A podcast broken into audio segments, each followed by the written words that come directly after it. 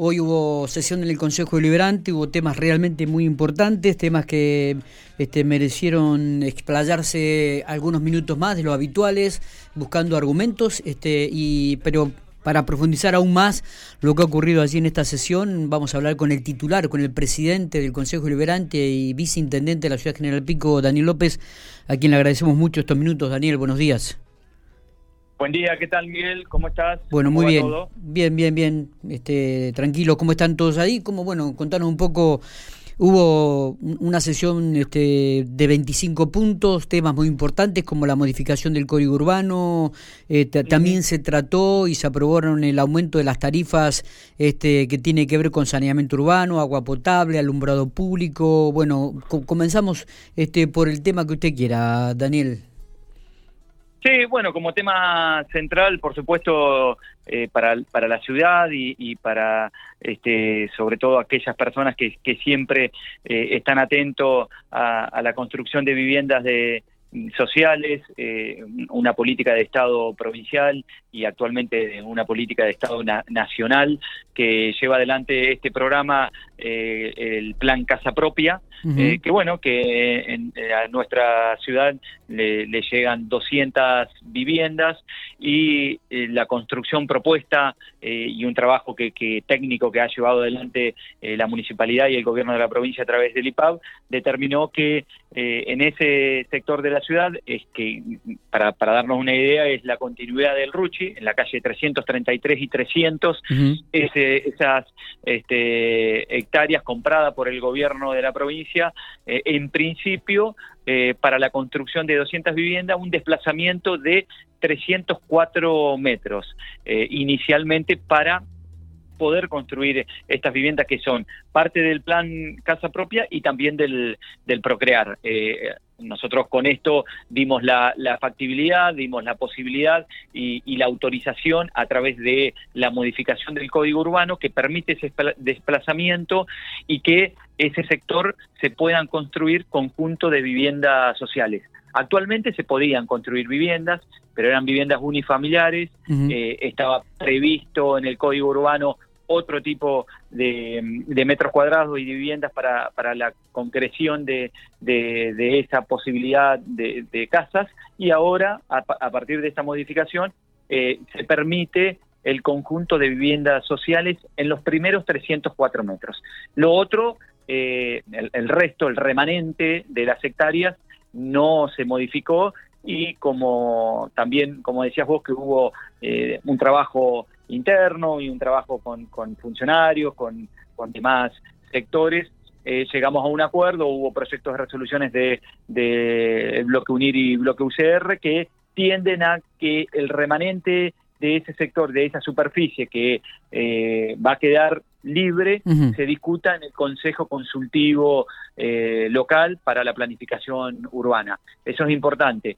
También quiero destacar, este, Miguel, el Colegio de Arquitectos, cuando estuvo en el Consejo Deliberante por este tema que fue convocado, dijo que coincidía con la finalidad del proyecto de ir ocupando espacios libres que están dentro del ejido de la ciudad, dentro del ejido urbano, eh, que, se, que fuera una ciudad compacta. Coincidía con esto, eh, en donde eh, la ciudad tiene que ir completando sectores que están vacíos con, con conjuntos de viviendas. Bueno, en este caso, eh, eh, la finalidad y la sintonía con el Colegio de Arquitectos está.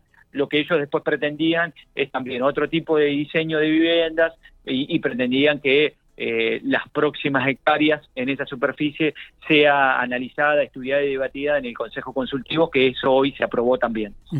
Está bien. Este, bueno, quedan abiertas las puertas, ¿no? E, e, este es un tema controvertido que había surgido en las últimas semanas o en el último mes, Daniel, y que, bueno, por ahora este, se concreta esta posibilidad de utilizar esta porción de tierra y el resto, como vos decís, quedan abiertas a, a un diálogo quizás más profundo con el correr del tiempo. Sí, sí, bueno, justamente tiene que, sí, es, un tema a ver, eh, la, ciudad está en permanente crecimiento, eh, existe, eh, por supuesto, la ordenanza que, capitaliza todo esto, que es el, código urbano, y que obviamente hay que ir revisándolo en función a la transformación de la ciudad y al crecimiento y al desarrollo urbanístico. Está bien. Bueno, hace unos pocos meses aprobamos para el plan Mi Casa 2 del gobierno de la provincia, una modificación del código urbano para, 40, 120 viviendas, para 40 viviendas que se construían y que se van a construir cercano al barrio Indios Ranqueles. Exactamente. Bueno, había un espacio vacío, también se modificó el código y también se van a construir viviendas en ese sector. Quiere decir que no es la primera vez que se modifica cuando eh, está eh, como, como prioridad el bien común, el bien general. Eh, en esto, bueno, son 200 eh, familias que van a acceder al techo propio, al techo digno, y nosotros tenemos que garantizar eh, derechos. Y esta política de Estado la vamos a acompañar, la sostenemos, y como decís vos, el resto de las hectáreas de, esas, eh, de esa gran superficie, de esas 60 hectáreas, del resto que continúa después de los 304 metros va a ser discutido en el Consejo Consultivo con todas las partes y con los vecinos involucrados del sector. Eh, se habló también, obviamente, otro de los temas importantes fueron los, los cuadros tarifarios, los aumentos de los cuadros tarifarios en saneamiento urbano, agua potable, alumbrado público. Eh, hablamos ahí con el concejal Viola, nos indicaba menos que en una factura de 2.400 es el 8,5% de aumento. ¿Se puede especificar en cada uno de estos ítems cuál es el aumento este determinado y aprobado, Daniel? Mira, en realidad eh, sí, en principio, eh, por supuesto, este, está la, la, ordenanza que aprueba el el convenio de concesión de los servicios públicos, tanto de agua potable, saneamiento eh, urbano y alumbrado público, y que establece cada seis meses hay una nueva estructura de costo, una revisión y establece el incremento y la actualización del cuadro tarifario. Por eso llegan a los seis meses, fue trabajado con la cooperativa local, con el Ejecutivo y el Consejo Deliberante, y hubo una propuesta que era aún mayor en, en términos porcentuales y que después de común acuerdo y en función también a la situación actual, eh, los porcentajes fueron menores. En la, en la global, eh, como te dijo el concejal Viola, eh, ronda un poco más del 8%, en una factura de 2.490 este, pesos, que el consumo de agua sea de 12 metros cúbicos, que el alumbrado sean cuatro columnas, el alumbrado público sean de cuatro columnas y saneamiento de categoría 2, eso ronda alrededor de los 200 pesos en una factura promedio este, global de eh, un frentista y de un asociado a la cooperativa. Y los porcentajes, concretamente, fueron eh, del 19% eh, en el agua potable, en el alumbrado público el 11% y en el saneamiento el 19%. Pero esos porcentajes no son los que van directamente al final de la factura que va a haber el asociado.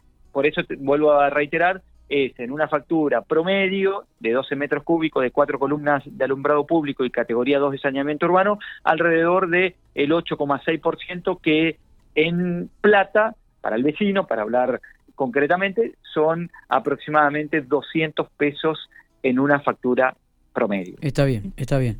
Se entiende, se entiende. De los últimos seis meses. Ah, ¿eh? ah, sí, está, está perfecto. Digo, aunque la realidad es que muchos vecinos este, la, factura cuando llega principalmente de Corpico superan estos 2.400 pesos que, que, se pone como, como piso.